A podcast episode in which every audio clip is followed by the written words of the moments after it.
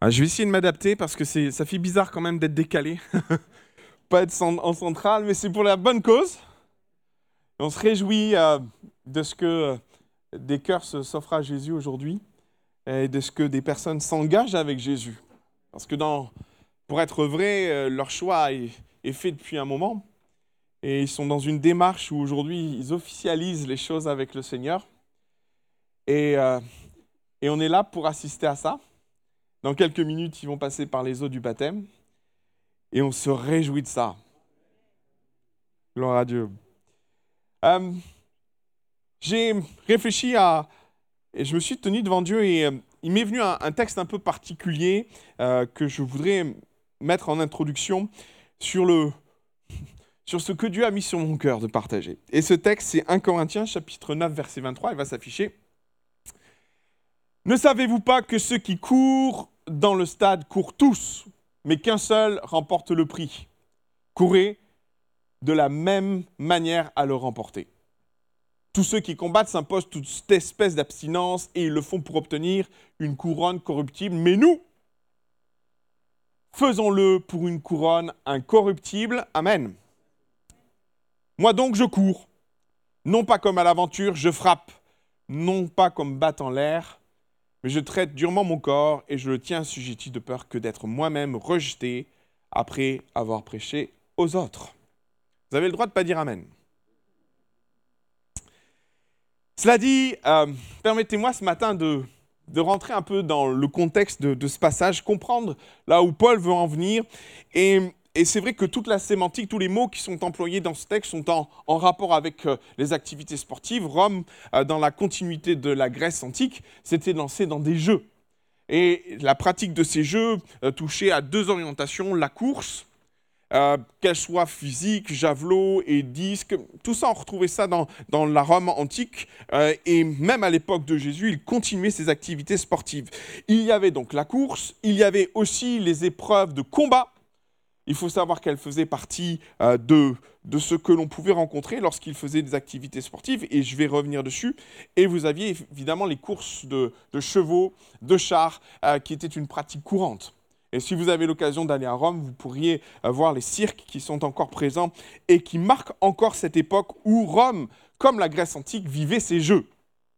Et Paul est, dans ce contexte-là, et lorsqu'il exprime les choses, si tu peux laisser le texte, c'est génial, Paul est dans ce contexte-là où il nous parle de ses activités sportives et il fait un grand parallèle avec ses activités sportives et ce que nous vivons spirituellement. Un mot m'a interpellé. Parce que finalement, c'est, ce qui m'interpelle dans ce texte. J'ai lu plusieurs fois ce texte et un mot m'a interpellé, c'est le mot frapper. Moi donc, je cours, non pas comme à l'aventure, je frappe. Et c'est vrai que frapper fait référence aux, jeux dans lesquels Rome pouvait se trouver et en lien avec un sport qui s'appelait le pugilat. Est-ce que vous avez entendu parler du pugilat? Le pugilat, c'est l'ancêtre de la boxe, que nous retrouvons encore aujourd'hui dans nos Jeux olympiques. Et la boxe qu'il pratiquait était quelque peu différente, quoique les règles euh, n'ont pas changé tant que ça en fait.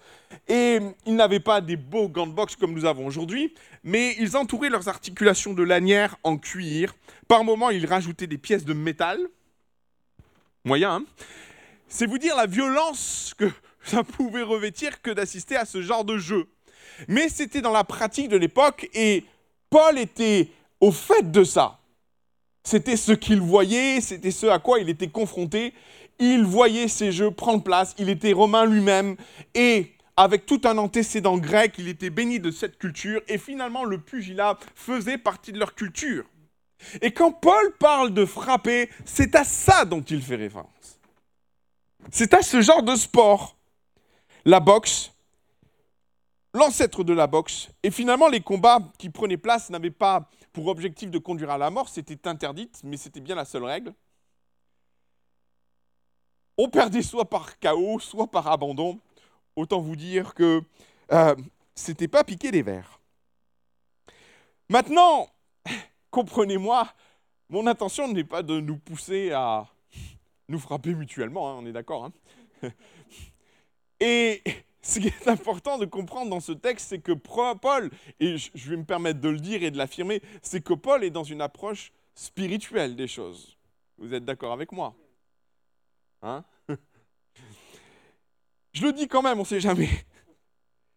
Parce que Paul frappe, en effet, mais l'idée de, Paul derrière, c'est de faire référence à ce que nous vivons d'une façon ou d'une autre. Et j'aime bien aussi prévenir nos, nos jeunes baptisés qui vont rentrer dans la marche avec Dieu. Vous pourriez être confrontés à ce que Paul appelle le combat spirituel.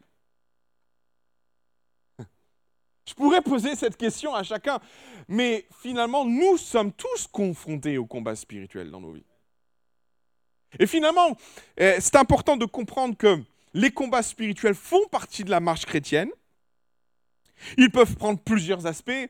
J'en ai mis quelques aspects, et, si tu peux avancer dans, les vignettes. Euh, il parle, Paul parle du bon combat de la foi, celui qui est en lien avec notre vie éternelle, mais finalement, on se rend compte qu'au plus on avance avec le Seigneur, au plus le combat spirituel est présent, au plus aussi il prend différentes formes. Il n'y a pas qu'un seul combat spirituel, vous en conviendrez. Paul fait référence souvent à la persécution, à l'oppression, mais on pourrait mettre la maladie, on pourrait mettre le découragement, on pourrait mettre le péché. Mettez votre combat spirituel derrière ces mots. Et peut-être même l'afficher et le, dire clairement, Seigneur, tu vois, je vis ce combat spirituel. Euh, et tous, chacun à notre niveau, nous avons un combat spirituel, mes frères et sœurs. Celui qui prétend ne pas en avoir, bah, il a un problème avec son orgueil déjà. Parce que c'est là. Et ne nous voilons pas la face, autant le combat spirituel est différent, autant il peut avoir aussi des intensités variées. Et j'aime bien ce texte parce que Paul met en avant certaines, certaines choses. Je veux en effet que vous sachiez combien est grand le combat que je soutiens pour vous. Il parle d'une intensité de combat forte et par moments, euh, nous vivons ces temps-là où nous sommes confrontés à un combat spirituel et on se dit, Seigneur, viens à mon secours, ce combat est tellement dur. Oui, ce combat et spirituel, ce combat prend différentes formes et il prend des intensités différentes. Par moments, c'est ton découragement, par moments, c'est des combats âpres, qui t'amènent à peut-être baisser le genou et, et à dire Seigneur, viens à mon secours. Le combat est là et fait partie de notre marche spirituelle. Mais attention, dans ce que Paul dit, il y a une nuance importante à, à signifier, mes frères et sœurs. Et je vais commencer par ça.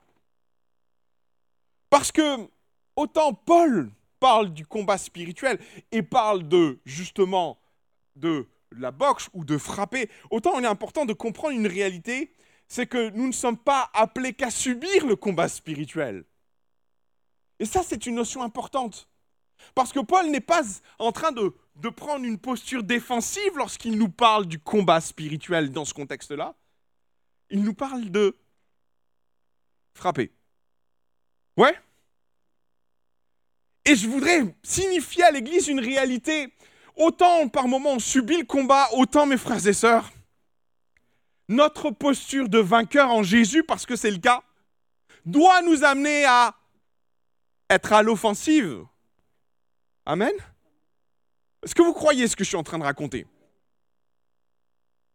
Parce que par moment, on peut subir les choses dans nos vies spirituelles. Par moment, mes frères et sœurs, il y a, des, des choses dans notre cœur, dans notre façon de vivre les combats spirituels dans lesquels nous sommes. Il y a un moment donné des prises de position fortes à prendre et dire Oh là là, toi, je ne vais pas te louper. Et n'y voyez pas forcément quelqu'un derrière. Hein. Parce que clairement, Jésus nous a dit qu'il a vaincu les puissances des ténèbres. Qu'il a vaincu notre ennemi. Aussi, la posture défensive, ça va un temps, mais l'Église est appelée à passer à l'offensive. Vous savez que c'est même Paul qui en parle. J'étais surpris de ça parce que, vous savez, on découvre des choses. Hein. On, croit connaître la Bible, on la lit, mais euh, j'ai lu, lu ça dans 2 Corinthiens chapitre 6, verset 7. Paul parle d'armes. Il parle d'armes défensives Et les, textes sont tellement beaux. Et il parle aussi d'armes offensives. Amen. Alors oui, et, on retrouve ça dans les, armes dans Ephésiens chapitre 6. Hein. Je partageais ça avec la jeunesse hier, euh, où on, a six armes extraordinaires, mais on se rend compte que autant il y en a qui sont dans une approche défensive, autant il y en a qui sont là juste pour dire à Satan, tais-toi. Amen. Alors ces armes offensives, elles peuvent prendre plusieurs formes, là encore, et elles sont très contextuelles, parce que vous vous rendrez compte que... Euh, dans la marche spirituelle, il faut être un peu 4-4. Non? Il n'y a pas une chose qui fonctionne pour une chose précise. Moi, au plus j'avance avec Dieu, au plus je me rends compte que euh, ce qui est bon pour moi n'est pas forcément bon pour toi, mon frère, ma soeur. Hein. Et finalement, dans le combat spirituel, on se rend compte que euh, finalement, on est appelé à prendre des postures différentes et du coup des armes différentes. Permettez-moi d'en citer sans forcément être limité dans ce que je veux partager. Euh, une arme intéressante, c'est Jésus dans le désert. Il est en train de jeûner et prier, il utilise la parole. Amen. Et finalement, la parole ferme le bec à l'ennemi de notre âme. La prière est une arme. L'intercession est une arme. Et par moments, on sera appelé à, dire à la montagne de dégager. Et elle va dégager. Amen elle peut être aussi une action. Euh, j'aime contextualiser les choses. Quand Jésus va voir le Gadaréen, vous voyez de qui je parle, le Gadaréen Un texte extraordinaire qui est dans un, contexte, et quand, on prend les choses dans, dans, dans, la globalité, quand on comprend que Jésus traverse le lac de Génézareth pour voir quelqu'un, juste une personne, un homme qui, se scarifie, qui, est enchaîné ou qui, qui a arraché ses chaînes. Il y, y, a tout un contexte spirituel qui m'amène à dire que l'action de Jésus n'est pas innocente. Euh, elle n'est pas innocente. Euh, Jésus traverse le lac de Galilée pour avoir rendez-vous avec cet homme. Aussi, quand on met tout en perspective, euh, ne pensez pas que la tempête sur le lac était du hasard. Il y avait des enjeux spirituels qui dépassaient notre entendement, mais l'action de Jésus était une offensive sur les territoires adverses. Aussi, quand Jésus, après une tempête, après les, les disciples ont cru mourir ce jour-là, Jésus dormait. Mais une fois arrivé de l'autre côté, qui l'attend? Quelle est la première personne qu'il rencontre? On va parler du Gadarien. Moi, je vais parler de Légion c'est une armée qui l'attend. Il y a une bataille à mener là. Et au travers de l'action de Jésus, comprenez, il faut, mettre tout en perspective. L'action de Jésus est une offensive contre les puissances des ténèbres. Et Jésus va gagner. Oui, par moments, nos actions sont aussi et peuvent être des armes offensives. Ah, la vérité est une arme extraordinaire. Ne nous trompons pas d'adversaire. Et vous savez, des fois, l'une des plus belles armes que l'on puisse avoir face au prince du mensonge, c'est la vérité. Ah, une dernière arme, la louange. Qu'en pensez-vous? Moi, je crois que l'adoration fait fuir l'ennemi. Tout simplement parce que quand on loue notre Dieu, lui réside au milieu des louanges de son peuple. Aussi, est-ce que la lumière ou est-ce que les ténèbres peuvent subsister en face de la lumière? Amen. Ces armes, nous devons les saisir avec autorité parce que nous sommes déjà vainqueurs. Et l'idée même de frapper doit nous interpeller sur la position offensive que nous sommes appelés par moment à adopter. On peut subir, mais nous ne sommes pas appelés qu'à subir nous sommes appelés à frapper. Waouh, vous n'êtes pas convaincus? Nous sommes appelés à frapper. Maintenant, Paul amène une nuance. Et cette nuance, c'est le cœur de ce que Dieu a mis sur mon cœur parce que c'est tellement important de comprendre ça. Paul dit frapper, oui, mais il y a une virgule. Est-ce qu'on peut, tu peux mettre le texte? Le premier. Voilà, parfait. Il dit, je cours, non pas comme à l'aventure, je frappe, virgule. Vous pouvez même mettre un mais, mais je frappe, non pas comme battant l'air. Ouais, ouais. Ok, on y va. Moi, cette nuance, elle est tellement importante dans notre démarche spirituelle. Elle est tellement importante de comprendre que oui, tu as raison de frapper, mais il y a comme un, mais. Attention. Attention de ne pas frapper dans l'air. Et cette nuance, moi, m'interpelle dans la mesure où, quelque part dans, dans, notre fonctionnement et dans notre vie spirituelle, par moment, on a eu frappé.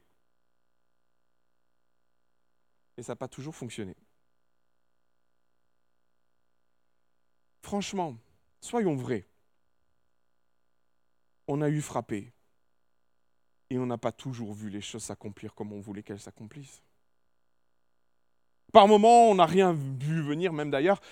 Par moments, on a le sentiment que rien ne s'est passé. Et par moments, euh, on tombe pile dedans et Dieu ouvre les écluses des cieux et on voit la gloire de Dieu. Et on se pose la question de se dire, mais qu'est-ce que j'ai fait de différent cette fois-ci qui n'a pas permis la dernière fois que ça fonctionne? Par moments, on est interpellé de cette nuance tellement importante de se dire que si par moment, mes frères et sœurs, on tape à côté, on peut vivre l'échec. Et peut-être qu'il y a de la frustration dans quelqu'un, dans son cœur, dans ce qu'il a vécu, parce qu'il a eu frappé de tout son cœur. Et ça n'a pas marché. Un peu semblable à, à quelqu'un qui a frappé dans l'air. Et c'est ce que Paul dit, et c'est la première nuance. Mais permettez-moi d'apporter une deuxième nuance. Parce qu'elle est importante, celle-là. L'image que Paul laisse de frapper dans l'air, moi, m'interpelle parce que je ne sais pas si vous avez déjà frappé dans l'air. Non, mais je vais dire, pas frapper comme ça, en s'amusant, mais frapper vraiment. Parce que quand on frappe vraiment, on cherche à atteindre une cible. OK? Quand on frappe vraiment, on ne fait pas semblant. Et je ne suis pas en train de faire semblant dans ce que je parle là, je suis en train de dire, par moment, on a frappé dans l'air. Est-ce que ça vous est arrivé de frapper dans l'air physiquement. Il y a des années de ça, j'étais animateur dans, un hôtel. Ah, j'ai fait beaucoup d'animations. J'étais animateur dans un hôtel et les gamins me challengeaient au tennis. On va te mettre la rousse, on va te mettre la misère. Ils m'ont chargé à bloc. Forcément, j'aurais dit, allez, rendez-vous demain après-midi 15h, je vais vous mettre la rousse. Et ce jour-là, on arrive sur le terrain de tennis. J'avais pas fait attention, mais le terrain de tennis était sale. Mais je me suis dit, pas de problème, moi je vais vous booster quand même, c'est comme ça. En plus, c'était des gamins de 10 ans. Là. je me suis dit, moi là, à 20 ans, je vais les éclater.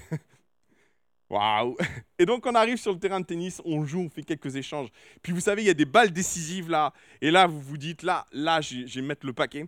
Et je vois, le gamin me renvoie la balle. Et là, je me, j'arme, je me prépare psychologiquement à frapper la balle. Je vois la balle.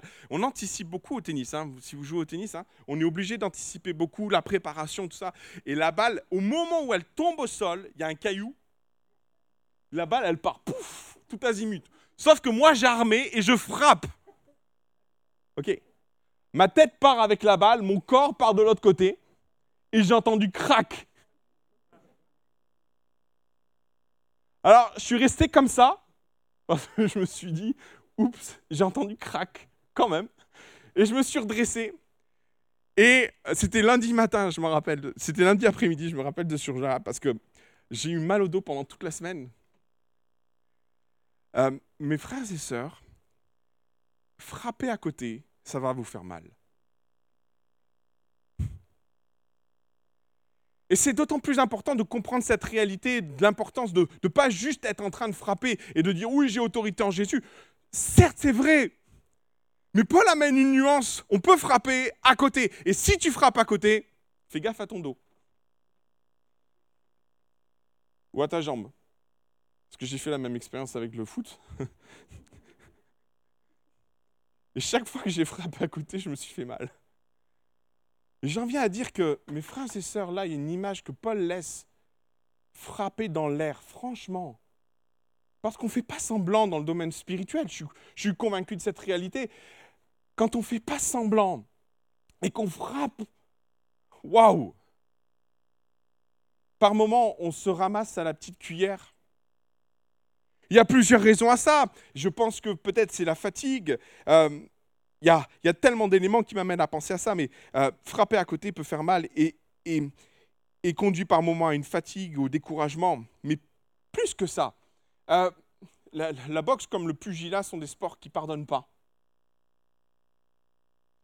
Et, vous savez, pour avoir vu plusieurs matchs de, boxe et, me rendre compte de cette réalité, parce que Paul est dans ce contexte-là quand il parle, si vous vous loupez à la boxe, vous ouvrez un angle où vous vous mettez en, dans une posture de vulnérabilité qui fait que l'autre contre-attaque. Vous avez déjà vécu ça?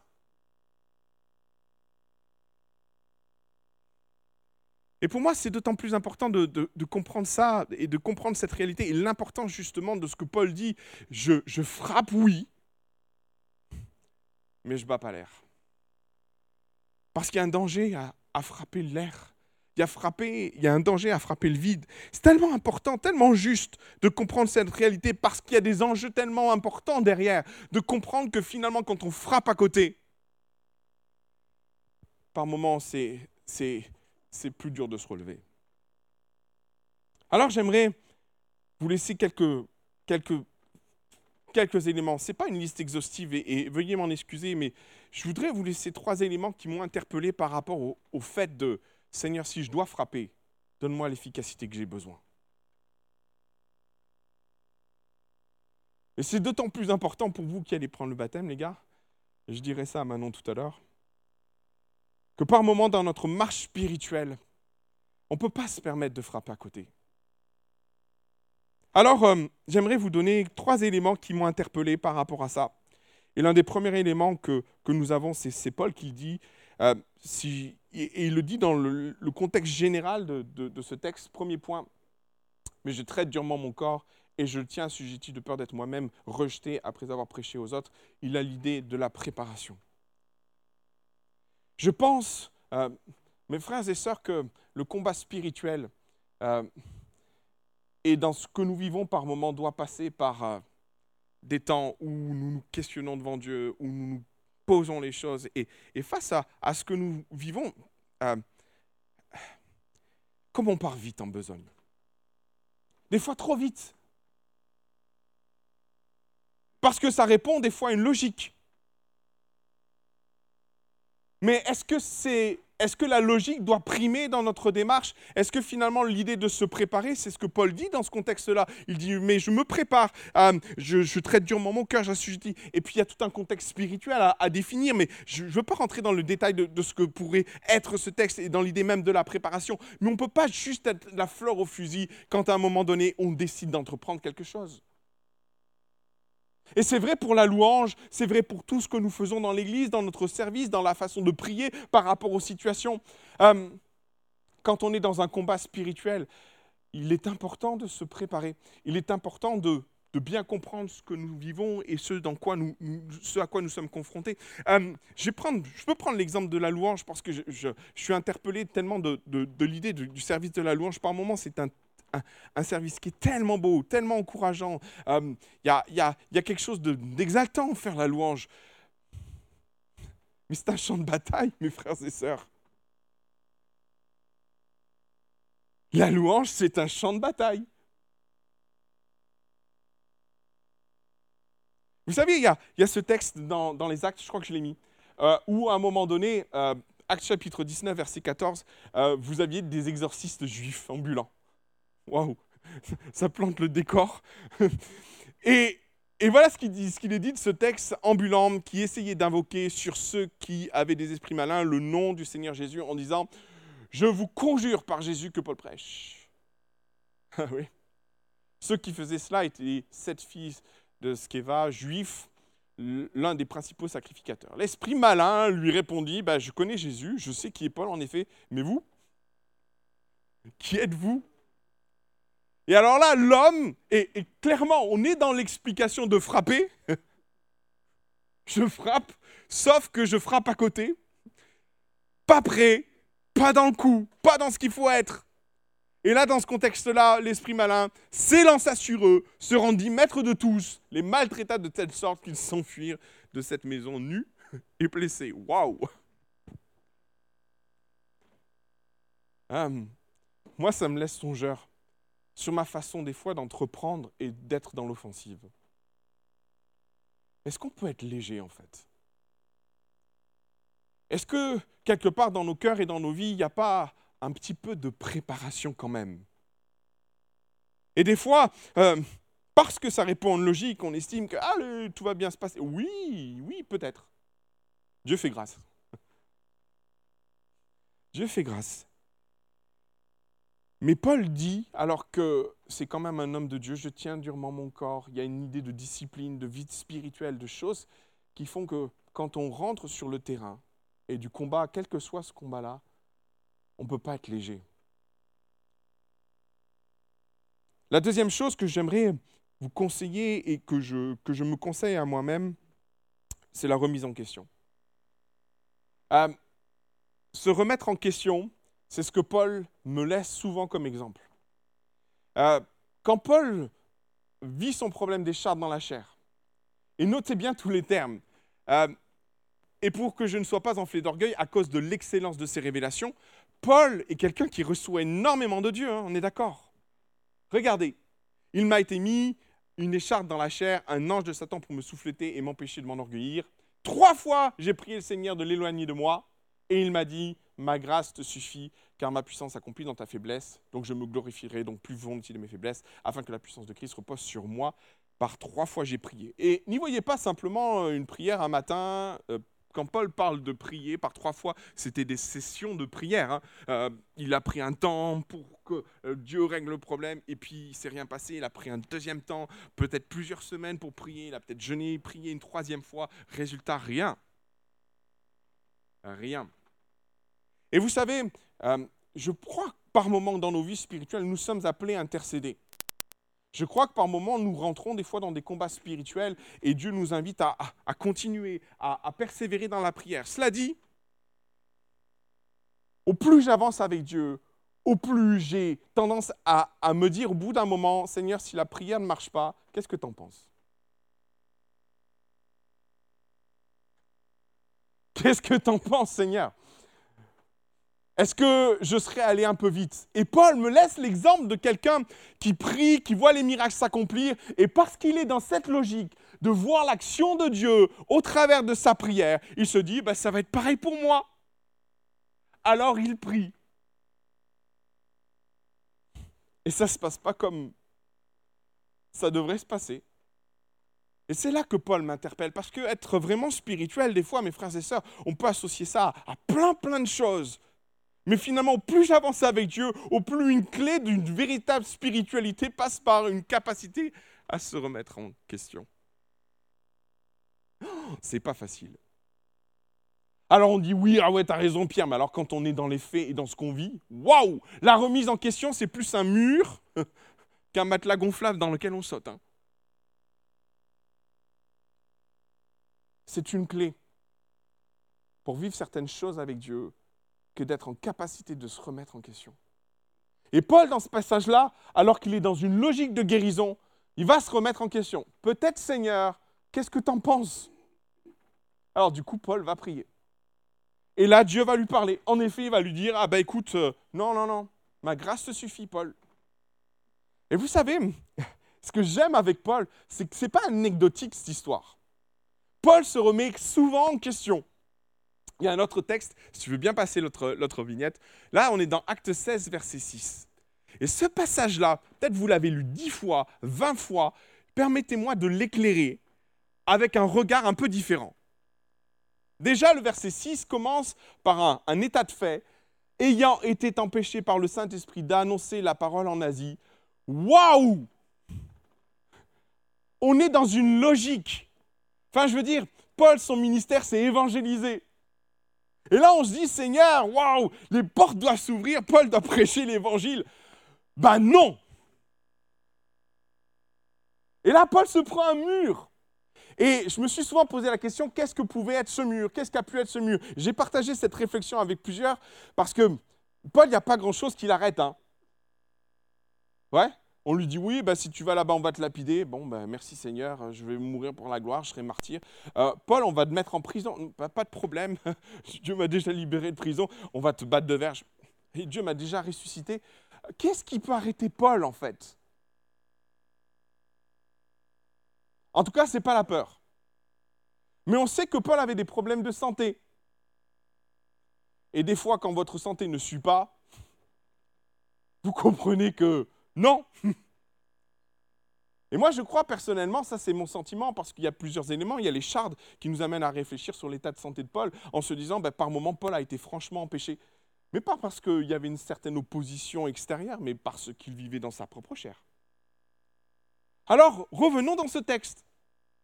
Ayant été empêché par le Saint-Esprit d'annoncer la parole en Asie, là moi je suis sidéré, on répond, Paul répond à la logique de son ministère, et Dieu dit, non Paul, tu n'iras pas. Tu n'iras pas prêcher euh, en Asie. Et l'Asie, c'est la Turquie actuelle. Donc ils traversèrent la Phrygie et le pays de Galatie. Verset 7. c'est un truc de dingue. Arrivé à Missy, il se disposait à entrer en Bithynie pour faire la même chose, prêcher l'évangile. Mais l'Esprit de Jésus ne leur permit pas. Two times, deuxième fois, il se prend un revers de médaille, Paul. Eh mes frères et sœurs, soyons humbles. Soyons très humbles. On a le droit de se planter. On a le droit de faire des erreurs. On a le droit de frapper à côté. Mais l'important, c'est de se remettre en question. Parce que vous allez voir le raisonnement de Paul. Il se prend un premier mur, il se prend un deuxième mur, et ce n'est pas Satan qui s'oppose à lui là. Même peut-être il part au combat en se disant Oui, Seigneur, on va prêcher l'évangile. Bang Ah non, tu n'iras pas là, tu n'iras pas en Galatie, tu n'iras pas non plus en bikini. Alors ils franchissent, ils franchissent alors ici, il descendit à Troas. Pendant la nuit, Paul eut une vision, un Macédonien lui apparut et lui fit cette prière Passe en Macédoine, secours-nous. Mes frères et sœurs, des fois, on est très axé sur la révélation du Seigneur. Regardez ce que Paul va dire ou ce que ce texte va dire. Après cette vision, Paul, euh, après la vision de Paul, nous cherchâmes aussitôt à nous rendre en Macédoine. Et vous avez vu le mot?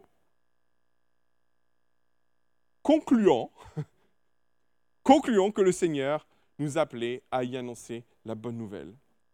En fait, il se prend un premier vent, il se prend un deuxième vent. Paul n'insiste pas. Ok, Seigneur, c'est pas ça. Pas de problème on ne va pas forcer le combat. Et j'aime Paul qui, même ce texte-là, c'est ça, parce que des fois, on, est très à cheval sur la volonté de Dieu, sur euh, le fait de marcher dans ses voies, mais par moments, on tâtonne hein, dans ce que Dieu nous dit et dans notre marche spirituelle. Ouais? Vous avez jamais tâtonné dans votre marche spirituelle? Vous avez toujours fait les bons choix spirituels? Moi, pas toujours, hein. je vais être vrai. Hein. Pas toujours.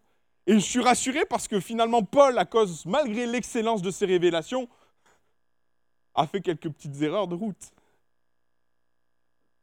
Mais vous savez, finalement, la vraie spiritualité, c'est pas toujours être en capacité de taper juste tout le temps. C'est finalement comprendre ce que Dieu est en train de nous dire en filigrane. Et par moments, arriver à ce que Paul va dire, ben, finalement j'ai conclu que le Seigneur ne veut pas là, j'insiste pas.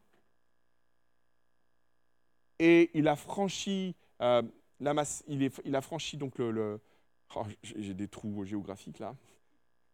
Et il est passé en Macédoine, où Dieu lui avait établi un rendez-vous pour prêcher pour la première fois l'évangile à l'Europe. Amen. Moi, c'est ce que j'aime chez Paul, c'est cette capacité à se remettre en question. Et on ne fera pas toujours les bons choix, hein. mais il faut savoir s'arrêter pour aller là où Dieu nous veut. Et par moments, être pas si spirituel que ça, parce que des fois, on associe la spiritualité à la qualité de notre révélation. Euh, là, on est dans de la logique pure, en fait. Comme on spiritualise trop les choses, des fois, alors que des fois ce que Dieu nous fait vivre est tellement limpide. Et moi, j'aime cet aspect-là de notre vie spirituelle, l'une des meilleures façons de, de finalement de, de, frapper au juste, au plus juste dans nos vies spirituelles et dans le combat spirituel. C'est cette capacité que nous pourrions avoir de nous remettre en question. À l'image de ce que Paul va vivre et va expérimenter dans sa vie, il nous laisse. En fait, quelque part, on nous dit Oh là là, j'ai tellement tapé dans, à côté que moi, je vous conseille de taper juste maintenant. Je voudrais nous laisser un dernier élément et pas le moindre en fait. Le bon angle d'attaque. Éphésiens chapitre 6, verset 12, car nous n'avons pas à lutter contre la chair et le sang, mais contre toutes les dominations, contre les autorités, contre les princes de ce monde des ténèbres, contre les esprits méchants dans les lieux célestes. Et tout le monde dit Amen. Ok. Euh, mais alors là, soyons encore très vrais là. Quand nous sommes en face de l'opposition, est-ce que vous voyez tout de suite le problème spirituel derrière? Même, je vous dirais, on est très partagé hein, face à l'opposition. Hein. et, c'est sans doute ce, que je veux partager au travers de cette idée. Ne nous trompons pas d'angle d'attaque. Ne faisons pas l'erreur d'être euh, dans un, dans un premier réflexe, dans une première compréhension ou dans une, compréhension peut-être limitée des choses. Et faisons l'effort de voir plus loin. Et Jésus, c'est ce qu'il va faire. Lorsqu'à un moment donné, Jésus va dire, il faut que je sois mené, et l'homme, le Fils de Dieu va être, euh, le Fils de l'homme va être crucifié, et puis Pierre va dire, non, jamais ça n'arrivera. Rappelez ce que Jésus va dire? Arrière de moi. Pas Pierre, hein? Satan. Moi, j'aime, j'aimerais être comme Jésus. J'aimerais que des fois dans l'opposition, je ne vois pas toujours la personne qui s'affronte à moi, mais celui qui est derrière. Mais vous savez que c'est tellement important parce que ça va définir ton angle d'attaque, cette histoire. Si tu décernes pas vraiment le problème, tu pourrais adopter la mauvaise stratégie. Et plus j'avance avec Dieu, et ça c'est une école vraiment extraordinaire que l'école de Dieu, au plus je, comprends que déjà, mes, premières réponses, mes premiers primes sur les situations que je rencontre et les difficultés que je rencontre ne sont pas toujours mes meilleurs amis, mes premiers ressentis ne sont pas toujours mes meilleurs amis. Aussi, j'arrive à, me positionner et à dire, Seigneur, aide-moi à voir le vrai problème. Parce que le vrai défaut qu'on peut avoir, c'est justement aller trop vite et pas utiliser le bon angle d'attaque. Et discerner vraiment où est le problème va définir aussi notre stratégie spirituelle. Et là, c'est là que c'est là qu'on a besoin du Saint-Esprit. Parce que au plus j'avance avec Dieu, au plus je me rends compte qu'il n'y a pas de manuel écrit par rapport à ce qu'on vit. Alors il y a plein de livres écrits sur le combat spirituel, il y a plein de choses, vous lirez plein de choses qui sont sans doute très inspirantes et quelque part, j'aimerais nous avertir par rapport à ça de ne pas forcément laisser tous ces ouvrages qui sont très intéressants nous enfermer dans la façon dont Dieu veut agir. On prend Jéricho, si vous voulez. Une belle forteresse, bien implantée. Et on a Josué qui se casse la tête en train de se dire, mais comment je vais prendre le problème? Et je pense que c'est là que je me dis, Seigneur, comment on a besoin d'être inspiré dans le combat spirituel? Et c'est ça que je voudrais laisser sur votre cœur. Dans l'idée même de la préparation, c'est de comprendre la stratégie dans laquelle il faut, il faut s'entreprendre. Et puis finalement, quand on, prend le texte de Jéricho, si tu veux bien afficher, mais je crois que j'en ai pas mis grand-chose, quand on prend le texte de Jéricho, euh, euh, euh, Josué, dans la réflexion profonde de comment il va s'atteler à, aller vaincre cette forteresse, est-ce qu'on met les échelles en premier? Est-ce qu'on défonce la porte? Il est dans ses stratégies, et puis là, il rencontre l'ange le, chef de l'armée de l'Éternel. C'est beau. Et j'aime cette parole quand il dit Moi, vois, je livre entre tes mains Jéricho, son roi et ses vaillants soldats. Et là, dans la réflexion de la stratégie, c'est Dieu qui va prendre en main les choses. Et c'est là que moi, je suis déconcerté. Alors, pendant les six premiers jours, tu feras une fois le tour de la muraille, avec les trompettes et tout. Et puis le septième jour, tu feras sept fois le tour. Euh, il y a de quoi être déconcerté, mes frères et sœurs, dans la stratégie. Et je vais être très vrai. Au plus j'avance avec le Seigneur, au plus je suis souvent déstabilisé dans la façon dont Dieu opère. Et quelque part, c'est comme si Dieu me disait, mais c'est moi le boss. C'est moi qui entreprends les choses. Et des fois, je vais rentrer vite dans des, dans des calculs, dans des, réflexions quant à, gérer certaines choses, à être très humain sur certaines, certaines approches, à être des fois très spirituel, à prier, à jeûner, à demander à Seigneur de régler les choses. Par un moment, Dieu m'a fait comprendre souvent qu'il s'en occupait. Par moment, Dieu m'a souvent appelé à agir d'une façon particulière. Et quand on regarde même la façon dont Jésus réglait certains problèmes, euh, il y a de quoi être déconcerté.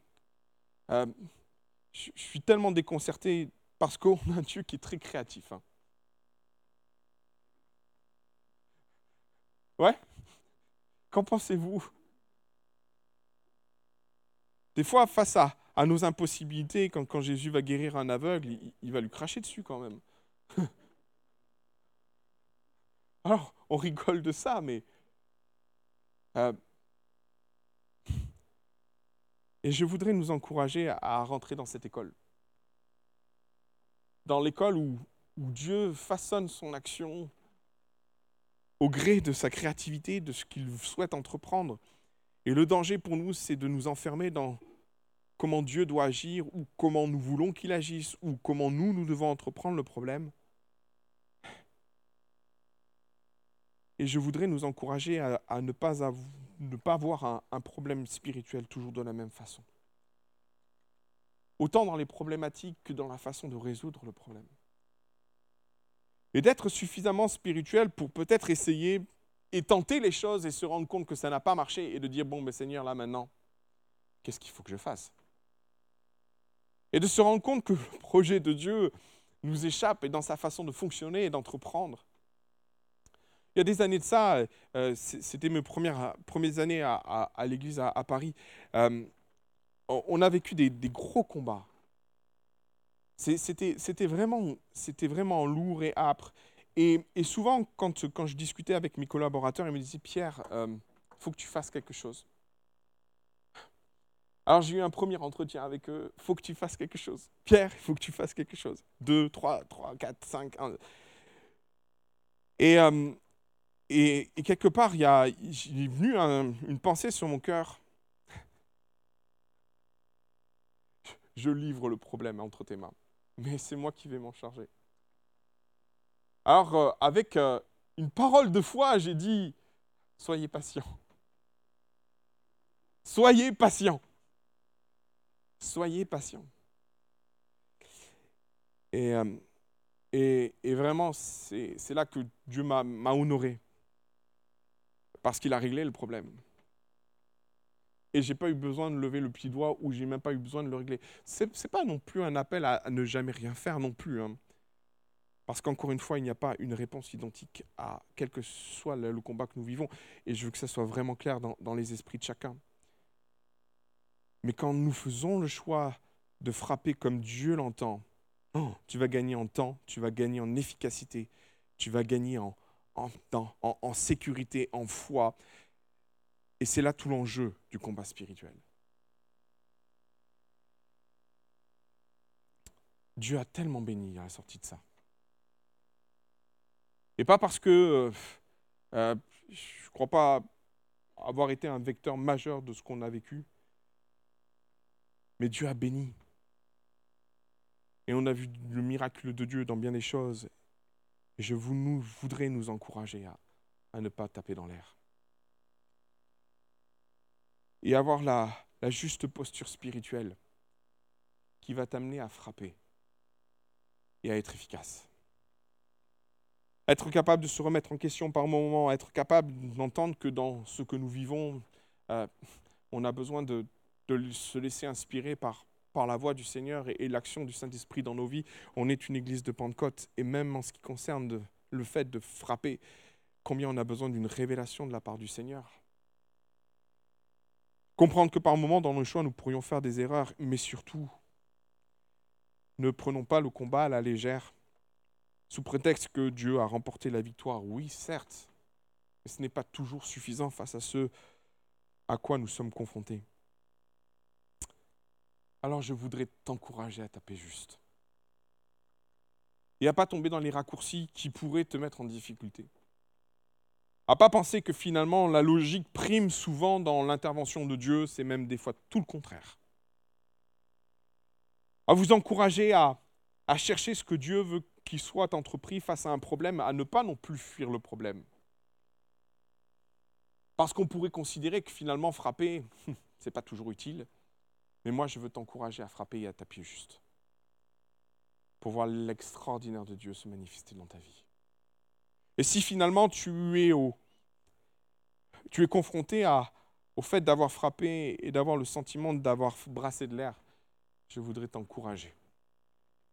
Et je voudrais prier avec toi. Je voudrais que le Saint-Esprit te renouvelle dans les forces, dans tes forces, et je voudrais que le Saint-Esprit t'inspire. Vous l'avez bien compris ensemble Amen. Alléluia Jésus.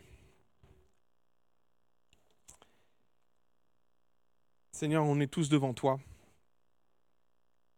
avec le sentiment que peut-être, et c'est le cas de quelqu'un ce matin au milieu de nous, d'avoir frappé. Peut-être une fois, deux fois, trois fois. Et peut-être se pose la question de la nécessité de continuer. Et je crois que, et je suis convaincu que Dieu va t'encourager à continuer et à persévérer. À côté de ça, il est peut-être temps aussi de se poser et de dire Seigneur, est-ce que j'adopte la bonne stratégie? Est-ce que je ne me suis pas trompé? Est-ce que j'ai fait un raccourci en pensant que ce que j'entreprenais, c'était ce qu'il fallait faire? Est-ce que j'ai frappé dans le bon angle d'attaque? Est-ce que j'ai fait ce que je devais faire? Et ce matin, je, voudrais encourager chacun dans son combat spirituel à se poser les bonnes questions. Est-ce que j'ai bien appréhendé mon combat? Est-ce que je ne me suis pas découragé en frappant, en m'attelant dans une certaine façon et en œuvrant d'une certaine façon? Est-ce que je ne suis pas passé à côté de ce que tu voulais me faire vivre Peut-être il est temps aussi pour toi de, te tourner vers ton Dieu et de dire Seigneur, qu'est-ce qu'il faut que je fasse? Et ça sera peut-être le moment pour le chef de l'armée de l'Éternel de venir détruire Jéricho. Amen. L'idée pour moi, c'est qu'aucun ne frappe à côté. Qu'aucun ne se retrouve en difficulté parce qu'après avoir frappé, il s'est mis en difficulté. Il est devenu vulnérable au contre-coup de l'adversité. Ma prière, c'est que nous puissions gagner en efficacité. Ma prière, c'est que tu puisses gagner en efficacité dans ta prière que tu puisses gagner en, efficacité dans ce que tu entreprends, dans les offensives que tu vas entreprendre dans ta vie. Ma prière, c'est que Dieu te montre le mode opératoire, l'angle d'attaque. Ma prière, c'est que le Saint-Esprit t'inspire pour vivre les victoires glorieuses qu'il a en préparation pour toi. Bénis notre Église. Bénis mes frères et sœurs qui sont dans le combat spirituel. Et peut-être au milieu de nous, il y en a tellement qui sont dedans. Avec le sentiment d'être dépassé, avec le sentiment d'épuisement, avec le sentiment d'avoir combattu, d'avoir frappé, et d'être peut-être fatigué, découragé aujourd'hui. Relève, encourage mon Jésus. Mais fais plus encore qu'il y ait l'offensive décisive, l'arme absolue qui viendra terminer le conflit. Ô mon Jésus, renouvelle au milieu de nous celui qui est fragilisé, qui vit un contre-coup spirituel, parce qu'après avoir frappé et frappé l'air, tu t'es découvert, tu t'es fragilisé.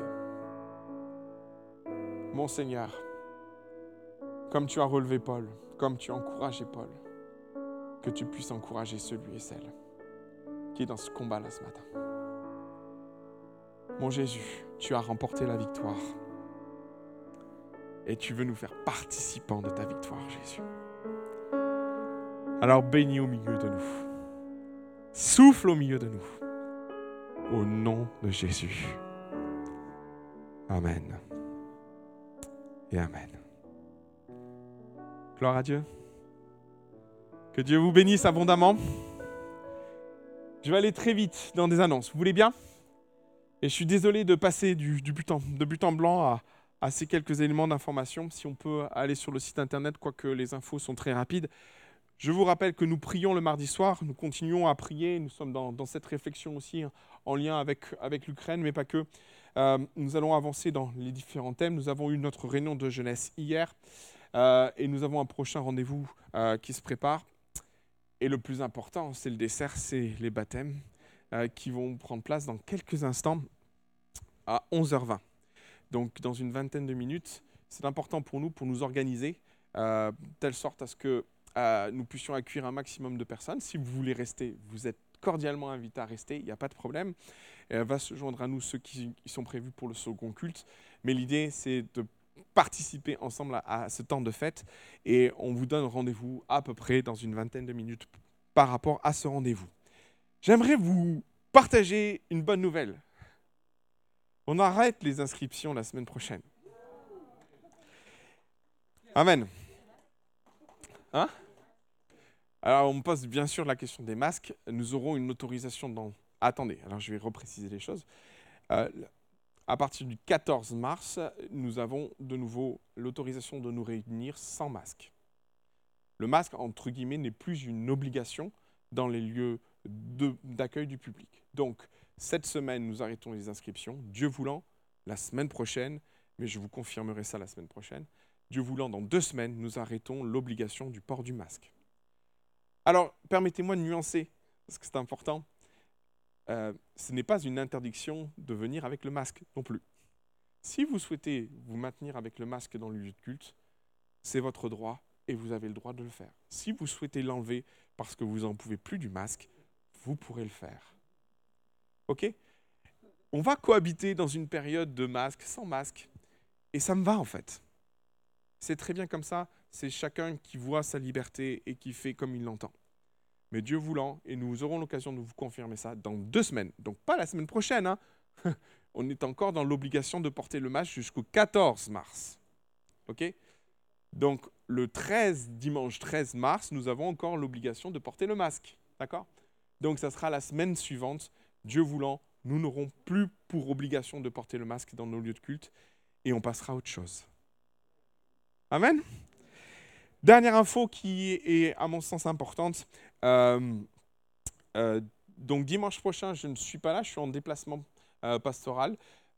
j'ai des engagements que je dois respecter parce que je me suis occupé de beaucoup de couples et ils m'ont fait l'honneur de, de, faire leur mariage et puis j'aurai d'autres réunions associées à ça. Je pars un peu loin, je vous demande de prier pour moi, je pars en Côte d'Ivoire. Pendant cinq jours, ça va être intense. Pendant cinq jours, je pars en Côte d'Ivoire pour faire ce mariage et pour euh, aussi prêcher la parole. Alors, je vous demanderai de prier pour moi. Et aussi, si vous ne me voyez pas la semaine prochaine, ne vous inquiétez pas, le Seigneur n'est pas revenu.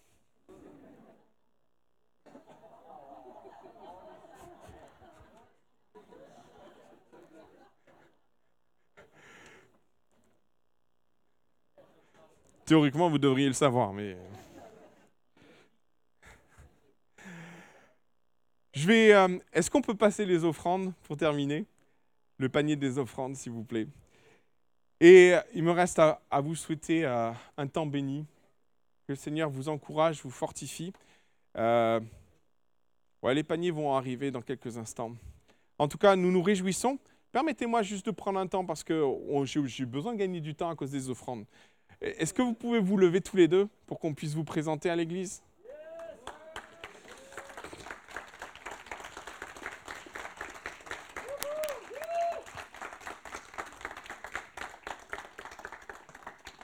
Tu veux te présenter, Révol euh... Alors, bah, bonjour. Donc, euh, moi, c'est Rewell. Voilà, pour ceux qui ne me connaissent pas. Euh... Bah, voilà. Euh, donc, j'ai 18 ans, voilà. C'est clair, c'est simple, c'est concis. T'es Win Bon, ouais, bah, je vais, bon, vais, pas être plus... Je vais pas être spécialement plus long. Hein. Moi, c'est Tewin. Euh, bah, du coup, j'ai un an et demi de moins que lui, mais j'en ai 17 quand même. Hein. Quand même, faut pas déconner. Et voilà, c'est tout. Merci les gars. C'est l'échauffement avant tout à l'heure. hein. Moi, j'ai besoin de les préparer psychologiquement à être confronté au fait de, de parler. C'est pas gagné. bon, bah, on- moi, je voudrais vous, inviter à prier pour eux. Il y a Manon aussi qui, va arriver dans quelques instants. Nous, nous avons trois jeunes baptisés, plus Manon qui est une jeune femme aussi. Merci Seigneur, parce que la jeunesse se tourne vers Jésus. Et on a besoin de prier pour eux. On a besoin que Dieu les fortifie, les encourage, les conduise et les dirige. Alors pensez à eux dans vos prières. Priez pour eux. Si vous êtes là dans 20 minutes, vous aurez la joie de les entendre un peu plus. Et puis si, euh, j'espère, les gars, j'espère. Et si ce n'est pas le cas, que Dieu vous bénisse.